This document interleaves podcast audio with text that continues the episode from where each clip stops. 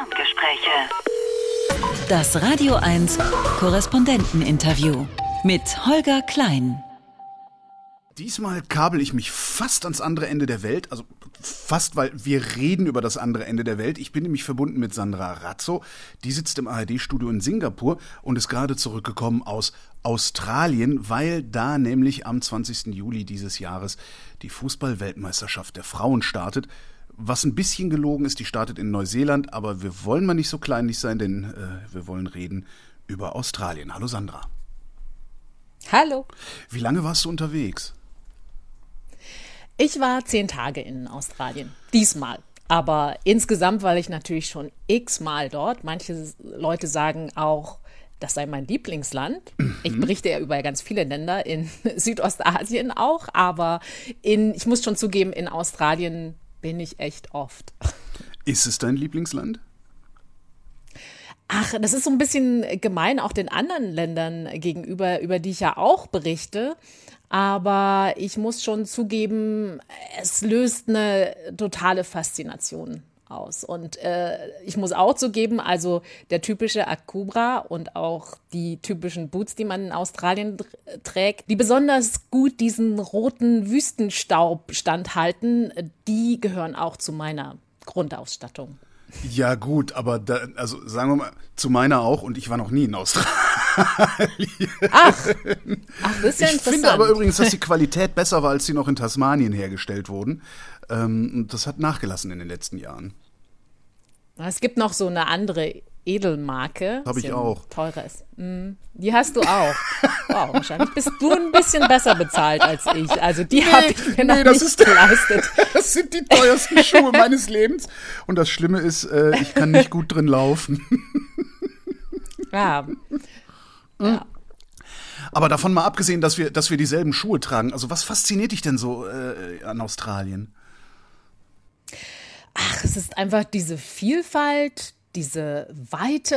Es ist ja ein riesiger Kontinent. Es ist dieses Easygoing äh, der Leute dort. Äh, ja, es ist einfach irre, immer wieder dorthin zu fliegen und dann neue Seiten zu entdecken. Und sie sind so ein bisschen wie wir und sie sind auch so ein bisschen wie die Amerikaner, aber dann doch wieder ganz anders.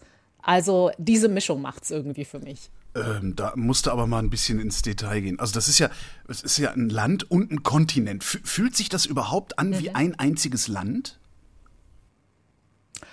Ach, ich finde schon, weil es ja äh, doch so eine Mentalitätsfrage ist und natürlich, ob man jetzt in Perth oder in Sydney ist, dann da ticken die Leute schon ähnlich und es ist eine Sprache und du bezahlst mit dem gleichen Geld und es gibt die gleichen Coffeeshops, also äh, die gleichen Produkte, die man so im Supermarkt kauft. Aber natürlich ist es von der Landschaft her total vielfältig und es ist was total anderes ob man im Outback unterwegs ist, im roten Zentrum oder ganz im Westen von Australien, in den Weinbergen oder in Broome, da wo es einen fantastischen Sonnenuntergang gibt. Also für mich äh, die schönsten Sonnenuntergänge der Welt in Broome in Australien am Strand muss man unbedingt mal gemacht haben, wenn man es noch nicht gemacht hat. Ist jetzt nicht der erste Ort, der einem vielleicht einfällt, wenn man nach Australien kommt als äh, Newcomer, aber ich finde das besonders schön. Oder dann die Ostküste, das Great Barrier Reef. Also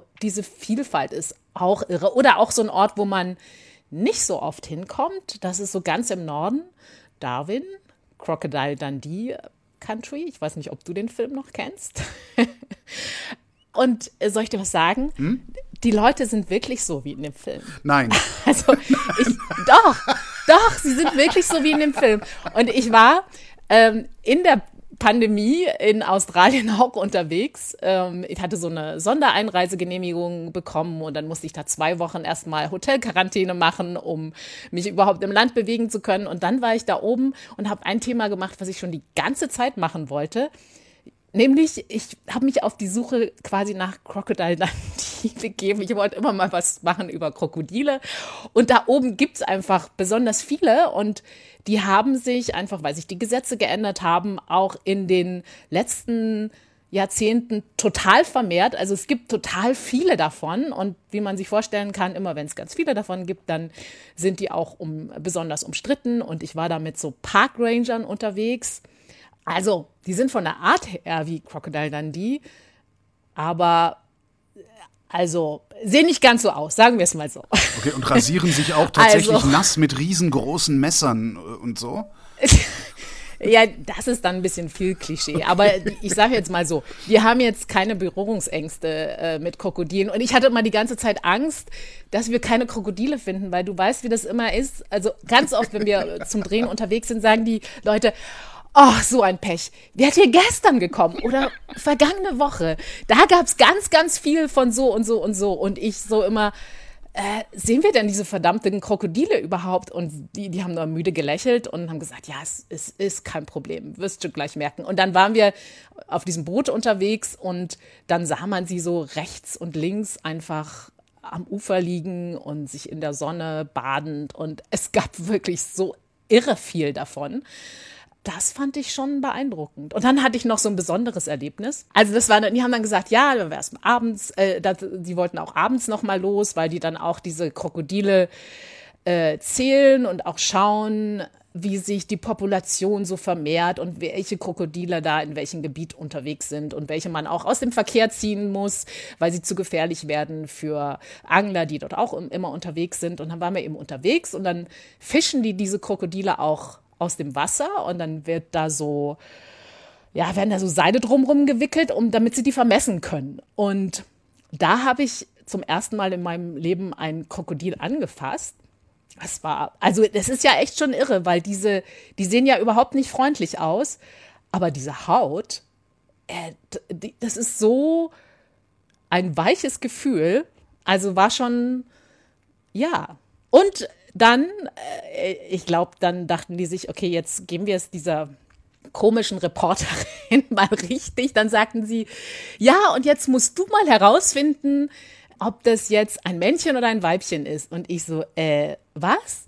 Und dann sagen die, ja, du musst jetzt mit der Hand in dieses Krokodil reingehen, weil das kann man, weil die Geschlechtsteile innen liegen bei so einem mhm. Krokodil. Genau. Also ich musste dann so mit meiner Hand das reingehen und erfüllen ähm, ja, welches Geschlecht dieses Krokodil da so, hat. da so reingehen, wo geht man denn da rein? Also, äh, haben, die haben ja jetzt keinen Beutel, ne? Das waren die anderen nee, Tiere. Nee, aber da gibt's dann halt so am, am unteren Bauch, ist mir schon ein bisschen unangenehm, darüber zu sprechen. Ah, du hast damit angefangen. äh, da gibt's halt so, ein, so eine Öffnung, wo man dann so reingehen muss. Und dann muss man sich halt so fort abtasten. Und die hatten einen Höllenspaß dabei, mein Gesicht zu sehen. das kann ich mir vorstellen. Und ich meine, dieses Gefühl, das, äh, das vergisst du halt auch nie wieder, ne? So, naja. Du, du sagtest, äh, da gäbe es sehr, sehr viele Krokodile. Ist das äh, mhm. Äh, im Sinne einer Plage? Also ist das ein Problem, dass es so viele gibt? Also inzwischen sagen viele schon, das sei ein Problem und die greifen auch natürlich immer wieder Angler an. Und also es war mal so, dass Australien die Gesetze geändert hat nach dem Zweiten Weltkrieg, weil da äh, ja wilder Westen war. Jeder kam dahin und hat diese Krokodile gejagt, auch wegen der Haut und der Handtaschen, du weißt schon, ne? Ähm, und dann hat man gesagt, das, das geht nicht mehr, wir müssen jetzt schützen und sie waren auch vom Aussterben bedroht. Und dann hat man sie einfach ganz in Ruhe gelassen. Und inzwischen ist es aber so, die haben sich so vermehrt, also dass viele jetzt das Gefühl haben, es sind zu viele davon und wir müssen was, wir müssen was dagegen tun und wir müssen eben auch im Notfall, auch wenn das Tierschützern nicht gefällt, aber vielleicht auch mal welche abschießen, einfach weil es äh, auch zum Problem wird, wird für die sonstige Tierwelt. Also das war gerade das große Thema da. Das andere berühmte Tier aus Australien ist das Känguru. Hast du dem Känguru auch schon in den Beutel gefasst? Äh, ne, das nicht, aber beim Känguru, äh, da hat man wahrscheinlich noch mehr Hürden, dem zuzustimmen, aber auch die Kängurus sind in Wahrheit ein Problem. Die vermehren sich nämlich auch wie. Wie die Karnickel, äh, die, die auch ein Problem sind, ne? Äh, wie die Karnickel, die auch ein Problem sind. Also Kängurus gibt es auch ohne Ende. Deswegen hat die Regierung auch eine gewisse Population jedes Jahr, ich habe jetzt gerade die Zahl nicht parat, äh, aber die dürfen abgeschossen werden. Und ich war auch schon unterwegs mit so einem Jäger, äh, wo der halt nachts sich auf die Jagd begibt und dann, ähm, ja, Kängurus abschießt auf bestimmten Farmen, wo dann auch Farmer sagen, hey, das wird jetzt äh, zum Problem, weil wir haben unsere Kuhherden, die da weiden müssen und die ganzen Kängurus, die machen halt alles kaputt. Das war auch ziemlich spannend, vor allen Dingen zu sehen, apropos Eingeweide. Also der Australier an sich fällt mir gerade auf, ist, also zumindest im Outback, ja doch schon eher so hart gesotten, weil er hat dann diese Kängurus abgeschossen und dann so mit so einem Haken an seinen Truck gehangen und dann hat er sie einfach aufgeschnitten und die Geweide fielen so raus. Also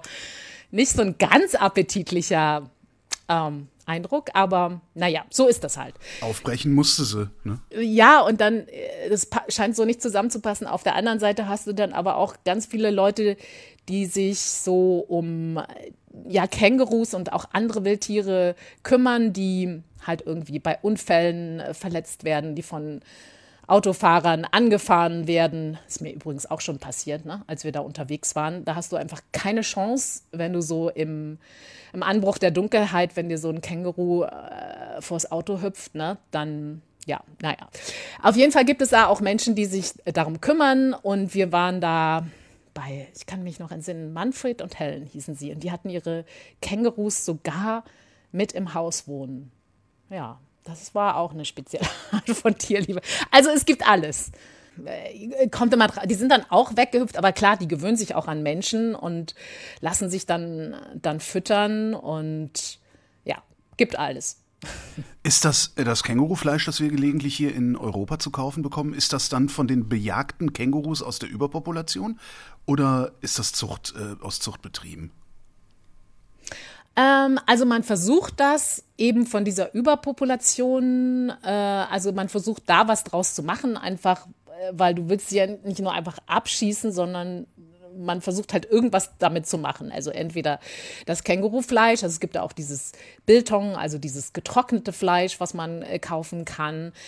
Es steht zunehmend in Restaurants auf dem Menü, auf der Karte also man versucht das so ein bisschen nach vorne zu bringen. Ich bin mir noch nicht sicher, ob das jetzt so ganz durchschlagend ist. Ich habe das Gefühl, es ist immer noch, noch ziemlich speziell. Also dass jetzt nicht ganz viele Fans, dass es da nicht ganz viele Fans davon gibt, aber das ist auf jeden Fall ein Weg, wo man sagt, äh, wir müssen damit jetzt irgendwas machen. Wenn wir sie schon abschießen, dann muss man wenigstens irgendwie das Fleisch nutzen oder die Känguruhaut nutzen, um dem Ganzen irgendeinen Sinn zu geben. Krokodil, also Krokodilfleisch wird auch gegessen. Ist das, ist das üblich in der australischen Küche? Gibt es überhaupt eine australische Küche? Also muss ich gerade mal überlegen, so richtig australisch?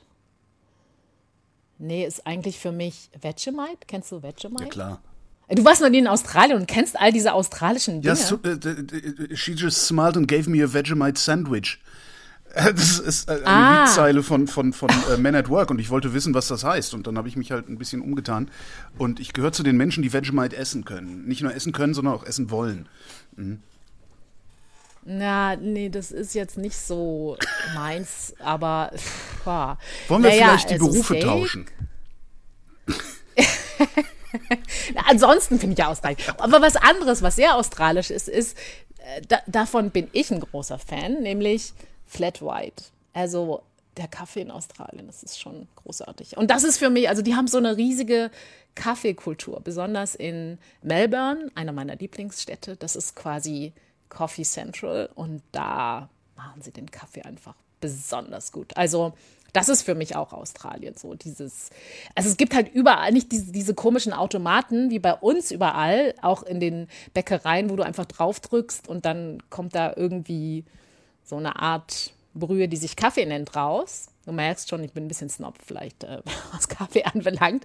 Aber selbst an der Tankstelle in Australien haben die halt eine echte Siebträgermaschine. Also Kaffee ist wirklich ein großes Ding in Australien. So, auch überall. Selbst im Outback gibt's, gibt's den. Und ansonsten, ja, was fällt mir bei australischer Küche ein? Die sind halt auch, es ist ein Einwanderungsland und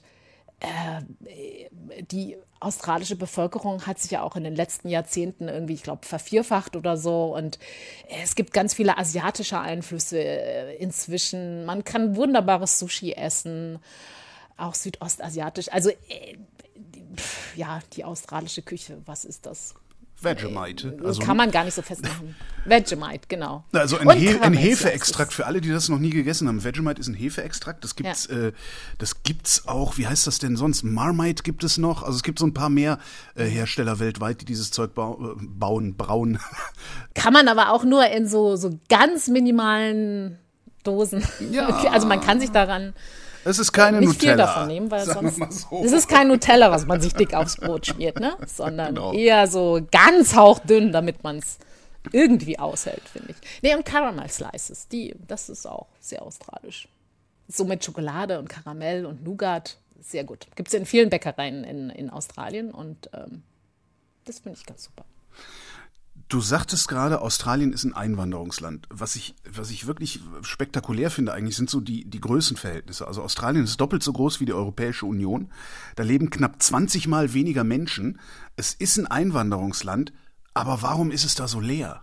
Es ist einfach so, so groß. Und dann kommt noch hinzu, die meisten Menschen, die dorthin einwandern, die wollen einfach alle an den Küsten leben, also an der Ostküste oder in, in dem Großraum Sydney oder in Melbourne.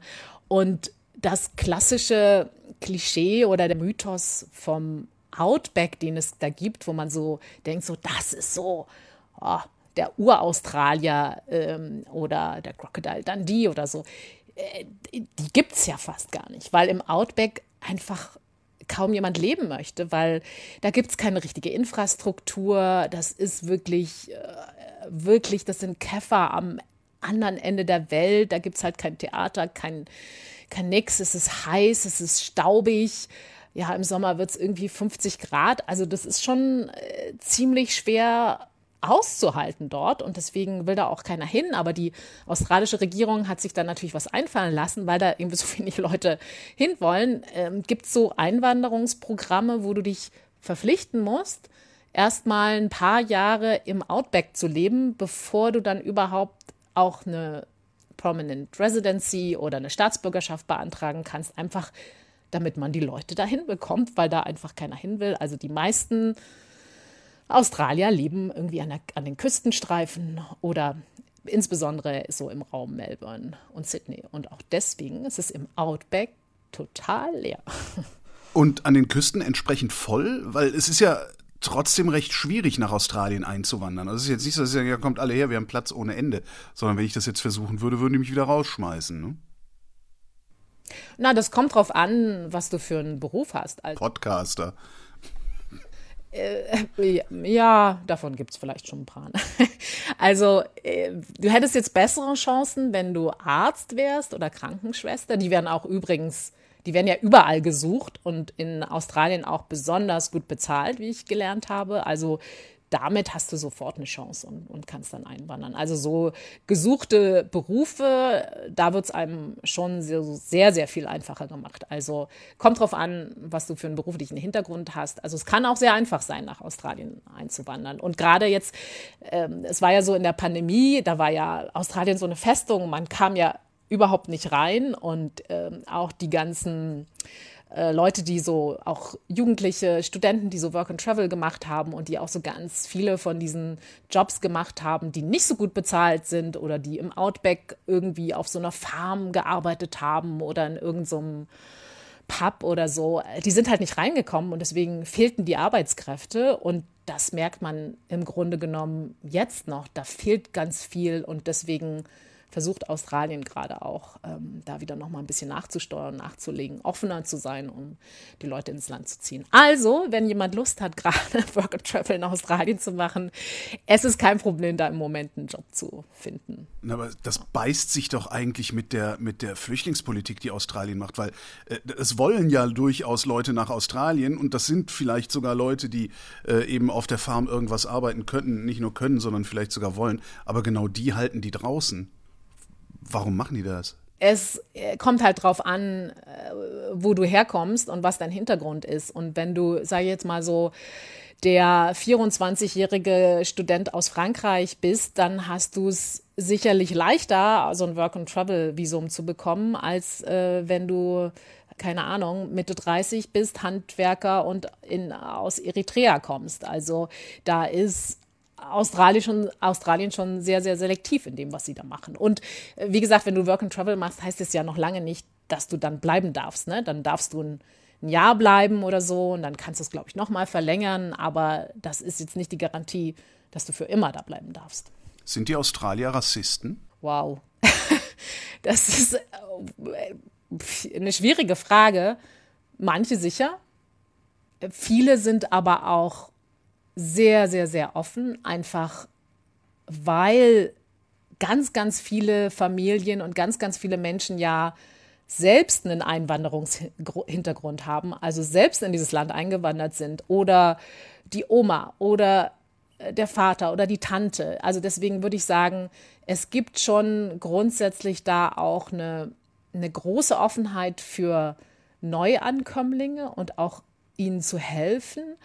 Ich habe jetzt gerade, um mal ein Beispiel für die Offenheit zu nennen, gedreht mit, einer, mit der afghanischen Nationalmannschaft der Frauen. Denn als die Taliban an die Macht kamen vor zwei Jahren, da war ja klar, also diese Mädchen und Frauen, die können da nicht weitermachen, die können da nicht weiter Fußball spielen, die würden äh, wahrscheinlich auch verfolgt werden. Und äh, Australien hat sie eben aufgenommen und die leben da jetzt seit zwei Jahren in Melbourne können da zur Schule gehen, konnten da einen Neustart machen. Ein Club hat sie aufgenommen, sodass sie sozusagen als Mannschaft auch weiter zusammenspielen können. Und das würde ich sagen, ist das Sinnbild für dieses eine Art von Australien, was es eben auch gibt, dieses offene. Aber es gibt eben auch die Festung Australien, wo man sagt, ähm, und das fand ich übrigens auch ganz interessant, ich war mit diesen afghanischen Mädels unterwegs und die sagten, ja, wir wussten überhaupt nichts von Australien. Denn das Einzige, was wir kannten aus äh, Kabul über Australien, waren diese Spots der australischen Regierung, die im Fernsehen gelaufen sind oder auch bei YouTube und im Internet, ihr werdet es nicht nach Australien schaffen. Also diese Festung Australien, weil Australien ja immer gesagt hat, jeder, der versucht mit einem Boot zu uns kommt, äh, der wird nie im Leben irgendwie Australier werden können. Also diese Abschottung, diese Extreme, das war das, was bei den Mädels angekommen äh, war. Also insofern, ja, also auf der einen Seite sind sie sehr offen und wenn du da ankommst, dann kriegst du auch die Starthilfe, um dein Leben dort beginnen zu können. Aber es werden eben nicht alle willkommen geheißen. Das ist auch klar. Und man, was man auch dazu sagen muss, was auf der einen Seite auch so absurd ist, ein anderes großes Thema, was gerade eine riesige Rolle spielt in Australien. Es ist gerade ein Gesetz angenommen worden, dass es in diesem Jahr noch eine Volksabstimmung geben soll, ein Referendum. Da geht es um eine Verfassungsänderung. Und da geht es darum, dass es ein Gremium geben soll für die First Nations, also die indigene Bevölkerung von Australiens, dass die bei wichtigen Fragen, die sie betreffen, ja so eine Art Beratungsfunktion haben fürs Parlament bei allen Fragen, die sie eben betreffen. Und bisher, und das obwohl die First Nations in, in Australien da schon seit 60.000 Jahren leben, sind sie bisher überhaupt nicht in der Verfassung vorgekommen. Also sie spielten überhaupt keine Rolle und erst seit 1967 wurden sie überhaupt zur australischen Bevölkerung dazugezählt. Und das wiederum ist so ein Beispiel, wo man sagen kann, ja, klarer Fall von Kolonialismus und Rassismus, ganz klar. Sind die denn eigentlich damals, also als, als, als, als die ersten Einwanderer äh, nach Australien kamen, sind, sind die Ureinwohner Australiens damals äh, genauso genozidiert worden wie die Ureinwohner Nordamerikas oder hat man die ein bisschen besser behandelt?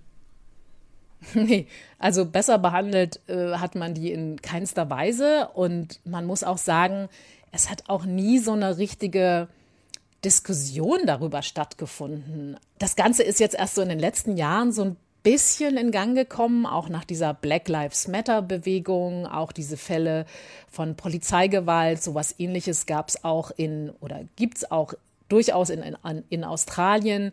Es fällt auch auf, dass in Australien besonders viele Gefängnisinsassen eben ähm, Angehörige der First Nations sind. Sie haben schlechtere Outcomes, also schlechtere Zahlen, wenn es darum geht, wie lange lebt man, welchen Zugang hat man zur Gesundheitsversorgung, äh, bei den Bildungsabschlüssen. Also all in all diesen Fragen, da lebt der Kolonialismus sozusagen noch nach. Und erst in diesem Jahr ist auch so richtig eine Diskussion in Gang gekommen in der Streitfrage um den Australia Day. Also immer Ende Januar feiert Australien die Ankunft der ersten weißen Siedler in Australien.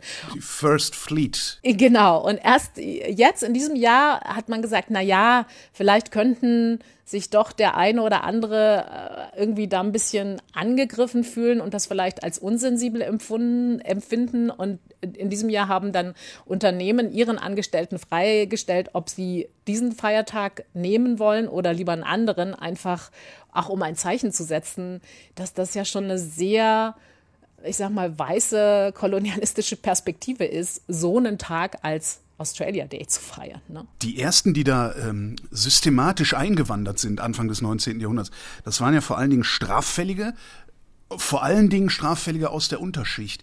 Merkt man das irgendwie an den Menschen dort? Sind die anders drauf?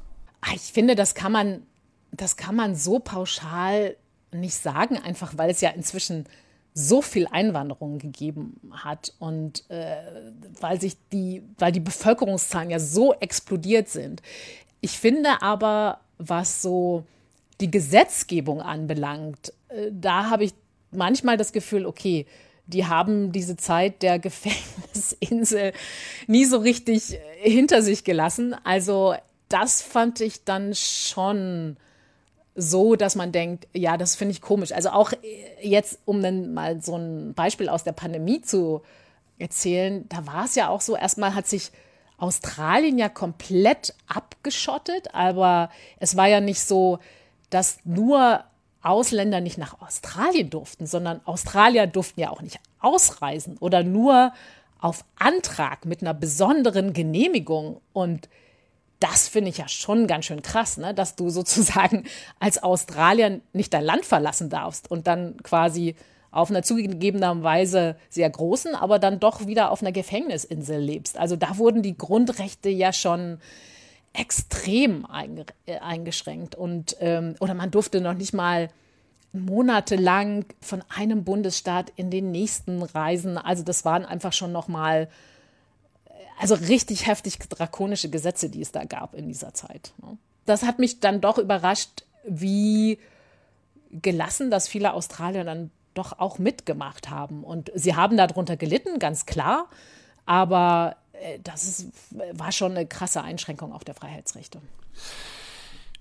Damit wären wir bei der Politik. Wer regiert denn da eigentlich gerade? Im Moment ähm, ist der Premierminister Anthony Albanese, das ist der Chef einer Labour-Regierung, also so eine Mitte-Links-Regierung im Moment. Und äh, ja, der ist da seit Mai vergangenen Jahres an der Macht. Ist das eine gute Regierung? Ähm, das ist ja immer eine Frage der Perspektive.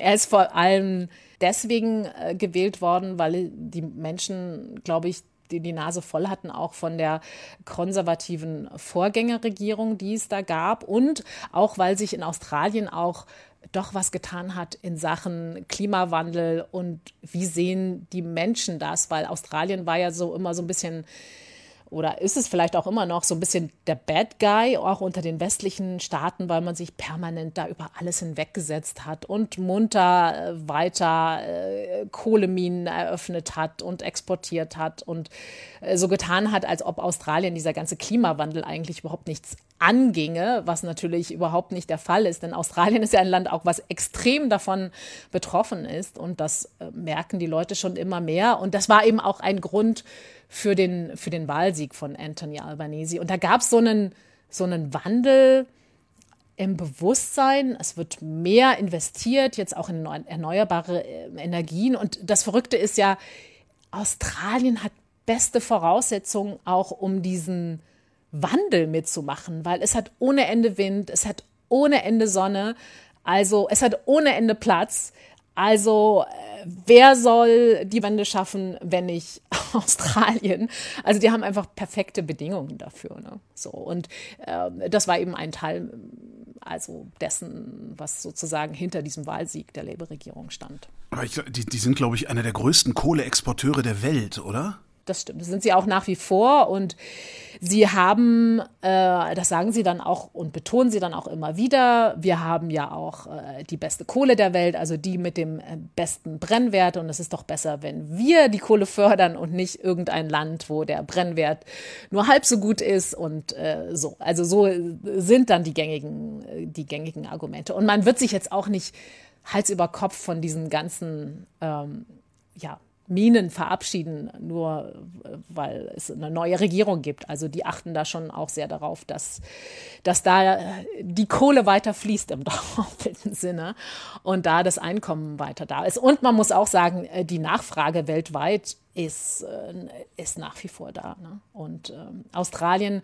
war auch und, und ist nach wie vor ein Land, was extrem von seinen, seinen Rohstoffen lebt. Aber auch da, es hat nicht nur Kohle und Gas. Es gibt viele Experten, mit denen ich jetzt auch gesprochen habe, die gesagt haben, es hat, Australien hat auch viele von diesen ganz seltenen Mineralen, die man auch braucht für Computerchips, für Batterien, so Sachen wie Nickel und Kobalt. Und auch da ist Australien eigentlich wieder gesegnet mit riesigen Vorkommen, wie sonst nur meinetwegen Länder wie Russland oder China haben, mit denen auch ja, vielleicht viele Unternehmen im Westen auch nicht so gerne zusammenarbeiten wollen mehr inzwischen. Also da könnte nach Ansicht von Experten Australien auch einen, nochmal einen ganz neuen Boom erleben ne, mit diesen erneuerbaren Energien. Also die sind da, haben da super Voraussetzungen.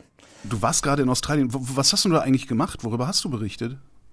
Also ich war einmal in Melbourne und habe die afghanischen äh, Mädchen und Frauen der Nationalmannschaft dort besucht, um zu schauen, wie geht's denn jetzt demnächst? Äh, ja, gibt's ja die Fußball-WM der Frauen dort und da wollte ich einfach mal nachfragen, wie sind die dort angekommen nach zwei Jahren? Wie ist deren Gefühl? Die konnten sich ja jetzt nicht dafür qualifizieren, logischerweise, weil sie von ihrem Verband in Afghanistan natürlich nicht irgendwie aufgestellt worden sind. Es gibt einfach keine offizielle Fußballmannschaft mehr. Und ähm, ja, mit denen war ich unterwegs und das war schon noch beeindruckend, auch zu sehen, wie sie sich einerseits so völlig frei entfalten können dort. Und die eine sagte so, ich war immer so ein Tomboy und jetzt ist das okay und ich kann das ausleben und ich muss keinen Hijab tragen und ich kann grüne, rote äh, oder sonst was für Haare haben, kurze, das interessiert keinen. Ich kann, ich kann einfach machen, was ich möchte und einen Stil leben, den ich möchte. Und ich finde, mir ist da so aufgefallen, äh, wow, die wissen dann einfach so Dinge zu schätzen, die für uns so normal sind. Also dieses, freie Leben, so individuell zu sein, sich auszuleben, was wir alles so für selbstverständlich halten, das ist für die immer noch was total Tolles. Ne? Und äh, die wissen das viel, viel mehr zu schätzen, weil sie es eben überhaupt nicht so gewohnt sind. Ne?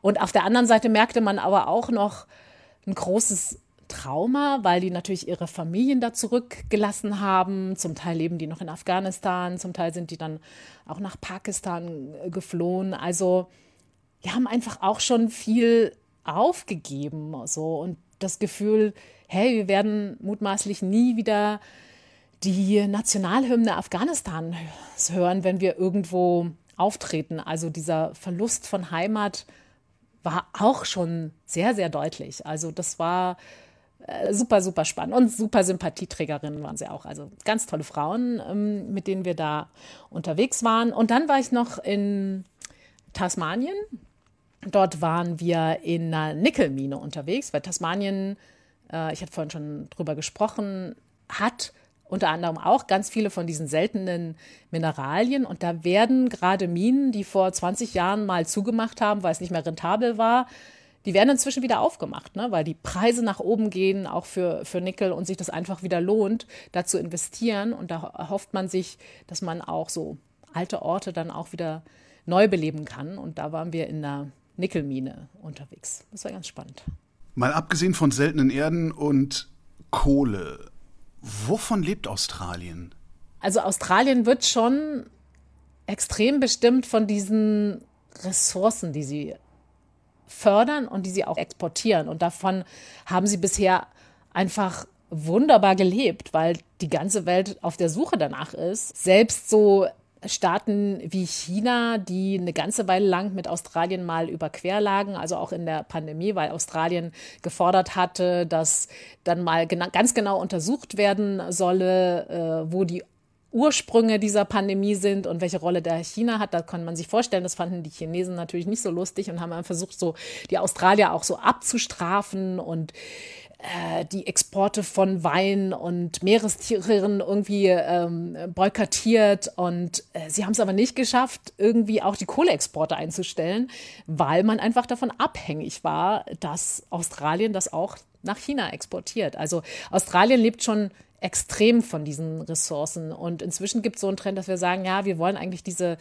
ganzen Rohstoffe nicht nur exportieren, sondern wir wollen noch mehr versuchen, das auch in Australien zu halten und dort weiterzuarbeiten, äh, zu verarbeiten und dort nochmal einen Mehrwert ähm, zu schaffen. Aber ja, diese Minen, das ist schon ein, es ist einfach ein Riesenfaktor. Und ähm, dann natürlich, äh, Australien lebt auch von Landwirtschaft und von Tourismus. Tourismus äh, ist übrigens auch so ein Punkt, wo man sich jetzt ganz viel erhofft, natürlich auch an Aufmerksamkeit durch diese Fußball-WM der Frauen, die da stattfindet, dass man man sieht ja nicht nur die Stadien, sondern man sieht dann auch Orte wie Perth und Brisbane und äh, Melbourne und Sydney und ähm, da will sich Australien natürlich jetzt auch nochmal der Welt verkaufen und auch sich noch wieder so ein bisschen in Erinnerung bringen, nachdem es so lange während der Pandemie ja quasi eine Festung war und man nicht reinkam, um zu sagen, hey, wir sind wieder da und kommt zu uns und besucht uns. Wie lange muss ich Australien besuchen, um Australien wenigstens ansatzweise mal erlebt zu haben? Also wenn ich also die schiere Größe mir angucke, also das, da, da, da komme ich doch in zwei Monaten nicht mit aus, oder? Mm, kommt drauf an, wie du unterwegs bist. Ne? Also man kann natürlich also ich habe äh, da Leute kennengelernt, die haben ihren Job gekündigt und sind dann ein Jahr mit dem Campervan rund um Australien gefahren. Ne? Das kann man natürlich auch machen. Dann hat man viel Zeit. Ich weiß gerade gar nicht, wie viele tausend Kilometer es sind, aber es ist sehr, sehr weit. Und es gibt ja auch unheimlich viel zu sehen und viele Nationalparks. Wenn du natürlich dann mit ein bisschen größerem CO2-Abdruck, also äh, fliegst und Strecken auch mal überwindest, indem du ja, ins Flugzeug steigst, dann kannst du natürlich ein bisschen Zeit sparen. Aber ich würde sagen, ja, Monat ist so Minimum. Monat war ich übrigens, ganz witzig, ich war auf meiner Hochzeitsreise auch in Australien. Wir waren Monate unterwegs und haben da, äh, ja, also das Wichtigste damals abgereist. Da wusste ich noch nicht, dass ich irgendwann mal Korrespondentin in Australien bin und ganz viel Zeit haben werde, noch in ganz viele Orte zu kommen. Aber ich würde sagen, so man muss einmal in das rote Herz von Australien reisen, um dieses Outback-Feeling zu erleben, diesen roten Wüstensand, diese riesigen Wüstenkängurus, äh, die muss man da mal gesehen haben. Dann das Great Barrier Reef ist natürlich mit den ganzen Korallen so traumhaft schön. Und ja, wenn man sich dann Sydney, klar, aber äh, ich würde immer sagen, wenn ich mich zu entscheiden hätte, Sydney oder Melbourne, ich wäre immer für Melbourne. Nicht nur wegen des Kaffees, sondern auch, weil das einfach so eine wahnsinnig tolle kulturelle Stadt ist mit vielen Ausstellungen und ganz viel Kunst und ja, ist irgendwie ein bisschen spannender. Also man sagt immer so, spaßeshalber, Sydney ist so die blonde Schöne und äh, Melbourne ist so die brünette Intellektuelle von den beiden Städten. Also Sydney hat so den, den Hafen und das Meer und die Oper natürlich und die Harbour Bridge. Aber das Zentrum an sich ist jetzt nicht so, also gibt es jetzt nicht architektonisch nicht wirklich was zu sehen. Und das ist, bei Melbourne ist ein bisschen diverser, vielfältiger noch, finde ich. Aber das ist ja eine Geschmackssache. Aber gerade kam ein neuer Index raus. Ich weiß gerade nicht von wem, habe ich gestern irgendwo bei Social Media gesehen. Index der lebenswertesten Städte auf der Welt. Ich glaube, Wien war ganz vorne, dann Kopenhagen. Dann kam aber auf Platz 3 Melbourne und auf Platz 4 Sydney. Jetzt möchte ich mich gerne einen Monat in Australien rumtreiben. Kann ich mir das überhaupt leisten? Ist Australien teuer? Australien ist teuer, definitiv. Aber ich sage mal so, die Lebenshaltungskosten sind, glaube ich, überall auf der Welt höher als in Deutschland. Also ich finde, das fällt mir immer wieder auf, wenn ich nach, äh, nach Deutschland zurückkomme. Äh, die, also Lebensmittel sind nirgendwo so günstig. Aber so generell muss man schon sagen, Australien ist kein, kein günstiges Reiseland. Also Lebensmittel sind teurer, Hotels sind teurer. Die Menschen in Australien, ähm, wie leben die? Also sind das eher Mieter? Sind das eher Eigentümerinnen? Es ist ganz viel Eigentum. Also äh, so der klassische Traum ist, dass man so sein kleines eigenes Häuschen hat und dass man sich dann aber so nach oben kauft. Ne? Man fängt so klein an und wenn man dann gespart hat, dann kauft man sich so das nächste und wenn man dann aber so in die Rente geht und die Kinder aus dem Haus sind, dann macht man wie so, so ein bisschen Downsizing, aber so das eigene Haus, das ist schon noch so der typische australische Traum, aber den können sich natürlich auch immer weniger leisten, weil die Immobilienmärkte so in Sydney oder Melbourne auch völlig außer Rand und Band sind. Und klar, die Pandemie hat dann auch noch mal für Bewegung gesorgt, aber äh, so in, in der Hinsicht, dass viele Menschen sagen, hey, ich kann jetzt auch remote arbeiten und vielleicht mehr in so Outback-Städte ziehen. Das hat in kleineren Städten dann aber auch für so einen Immobilienboom gesorgt. Also es wird schon immer schwieriger, sich diesen, diesen Traum zu erfüllen vom eigenen Häuschen. Aber das ist, die Eigentumsquote ist immer noch äh, sehr viel höher in Australien, als es in, in Deutschland ist. Jetzt, ne, ich, ich, ich trage Stiefel diverser australischer Hersteller äh, mit mehr oder weniger Erfolg. Ähm, ich kenne und mag Marmite. Äh, ansonsten kenne ich Australien im Wesentlichen aus der Glotze und von dem, was ich drüber gelesen habe und sowas. Das heißt, ich habe doch garantiert ein falsches Bild von dem Land. Ähm, was, was sind die beliebtesten Fehlannahmen über Australien? Also, wo ich denke, ja und nein. Also einerseits dieses also der Australier an sich, da hat man ja auch, also man hat entweder irgendjemanden aus dem Outback im Kopf oder mhm. den typischen Surfer, ne? So braun gebrannt, ja, äh, blond. Äh, gut gebaut, äh, ne? So. Und da kann ich nur sagen, das Klischee stimmt wirklich. Also die Australier, die haben unheimlich viel Strände und man sieht permanent die Leute äh, die dann auch abends äh, nach dem Büro äh, dann nochmal schnell aufs Surfbrett springen und ähm, ja, einfach eine Runde im Wasser verbringen. Also das Klischee, das stimmt schon, das ist so. Dann denkt man sofort, ah, die Australier sind ja alle total easygoing. Stimmt auch auf eine Art, aber es gibt unfassbar viel Bürokratie auch. Also das, was man dort so Red Tape nennt, also um an Genehmigungen zu kommen, auch mit Visa-Verfahren. Also das hat mich wirklich überrascht oder, oder auch so an offiziellen Orten äh, zu drehen. Das ist also riesige Berge von Papier und Versicherungsunterlagen, die man da beibringen muss. Das hat mich überrascht, weil ich so dachte, aha, okay, also so easy peasy äh, sind sie dann am Ende doch nicht. Das finde ich macht schon einen Unterschied. Und zunehmend vielleicht die, man hat ja bei Australien so im Kopf so äh, ja größtenteils eher so Leute, die so westeuropäisch aussehen. Und das ändert sich gerade total, weil die Einwanderung, also die haben eine unheimlich große Einwanderung aus China, generell aus Asien. Das heißt, du hast jetzt auch immer mehr, ja, asiatischstämmige Australier und das hat nicht unbedingt was mit dem, mit dem Klischee zu tun, was wir vielleicht so im Kopf haben. Und das wird sich auch über die nächsten Jahre und Jahrzehnte noch ähm, extrem in diese Richtung entwickeln. Diese ähm, rigide Einwanderungspolitik, die da haben, also das haben ja gerne Länder mit einem äh, stabilen, starken Sozialstaat äh, ein Problem mit Einwanderung, weil dann müssen sie was abgeben. Wie ist denn der Sozialstaat in Australien aufgestellt? Es ist nicht so abgesichert, wie wir das in Deutschland gewöhnt sind. Ne? Also auf, mit diesem Niveau das kann man vielleicht, gibt es, glaube ich, nur ganz, ganz wenige Länder, wo man das vergleichen kann. Also es gibt eine Art Arbeitslosenversicherung, es gibt eine Krankenversicherung, also man hat einen Anspruch darauf, ähm, dass man versorgt ist und äh, dass man nicht wie man Amerika dann pleite ist, wenn man hinterher aus dem, aus dem Krankenhaus kommt. All das gibt es, aber deswegen, weil der Staat auch dafür aus, aufkommt, gibt es eben ganz strenge Regeln, auch wenn du erstmal Australier werden willst, dann musst du dich nämlich so einer so eine Art Gesundheitscheck-up unterziehen und da wird dann erstmal gecheckt, hast du irgendwelche Krankheiten, äh, die dafür sorgen, dass du dann dem australischen Steuerzahler erstmal ewig auf der Tasche liegst. Ne? Und da kann man ja erstmal denken, na ja, ist erstmal so, aber das hat zum Teil auch so dramatische Fälle hervorgebracht, wo,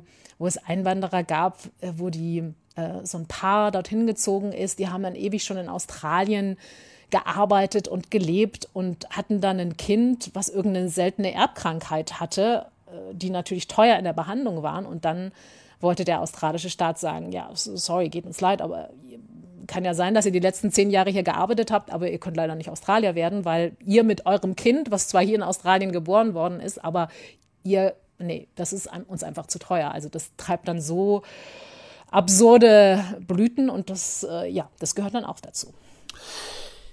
Anlass unseres Gesprächs ist ja die Fußballweltmeisterschaft der Frauen. Vier Wochen noch bis zum Eröffnungsspiel. Merkt man davon irgendwas in Australien eigentlich, wenn man da so unterwegs ist? Na, im Moment äh, noch nicht so richtig. Also es geht jetzt so langsam los. Es gibt so einen Tag in äh, Sydney, ein Wochenende jetzt, wo man die Harbour Bridge äh, komplett schließt und äh, dann gibt's Musik und keinen Verkehr und die, die Straße wird freigegeben, auch für die Fußgänger, einfach um zu sagen, hey, wir haben ja bald so ein riesiges Event und langsam äh, ist es an der Zeit, sich mal darauf vorzubereiten. Ne? Aber ansonsten muss man sagen, Fußball steht jetzt nicht als Sport an, an erster Stelle in Australien. Äh, da gibt es Rugby, es gibt American Football, Netball, also Soccer, also Fußball steht da erst an siebter Stelle. Das ist nicht so ganz weit oben, aber es bewegt sich da was. Es bewegt sich auch was in, in Sachen Frauenfußball. Also das wird zunehmend populärer. Es gibt aber erst seit den 70er Jahren überhaupt einen Nationalmannschaft der Frauen. In den 80er Jahren habe ich irgendwo gelesen, mussten sie sogar noch selbst dafür bezahlen, wenn sie irgendwo antreten wollen. Inzwischen ist das nicht mehr so. Und ich glaube auch der nationale Fußballverband, der verspricht sich da so ein, nochmal so ein Aufwind, so ein, so ein Push von diesem ganzen Event. Ne? Die WM ist ja, hatte ich ja am Anfang gesagt, ist ja nicht nur in Australien, sondern auch in Neuseeland. Das Auftaktspiel ist in Neuseeland. Mhm. Kommst du da eigentlich auch hin? Ja, genau. Wir sind äh, zum Auftakt sind wir in, äh, in Neuseeland, genau, in Auckland wird das erste Spiel stattfinden. Dafür bekommt dann Sydney am Ende das äh, Finale und dann hat man das so aufgeteilt. Die Gruppenspiele, die finden sowohl in Australien als auch in Neuseeland statt. Die deutsche Mannschaft übrigens, äh, ja, die wird in Australien spielen in der Vorrunde. Ist Neuseeland genauso ein Land wie Australien oder müssen wir uns nochmal unterhalten? Oh, total anders. Man denkt zwar, sind alle da irgendwie ganz weit weg, aber ja, nee, Neuseeland ist schon landschaftlich ganz anders. Neuseeland hat auch ganz viel Skandinavisches. Es gibt ja auch die neuseeländischen Alpen dort. Die Rolle der Indigenen dort ist nochmal eine ganz andere. Die Maori-Kultur ist so extrem stark verankert, auch in der Gesellschaft inzwischen. Also ich finde, die Neuseeländer sind ganz anders. Ja, dann müssen wir darüber halt nochmal gesondert reden, ne? Sandra Razzo, vielen Dank. Sehr gerne. Ferngespräche. Das Radio 1 Korrespondenteninterview mit Holger Klein.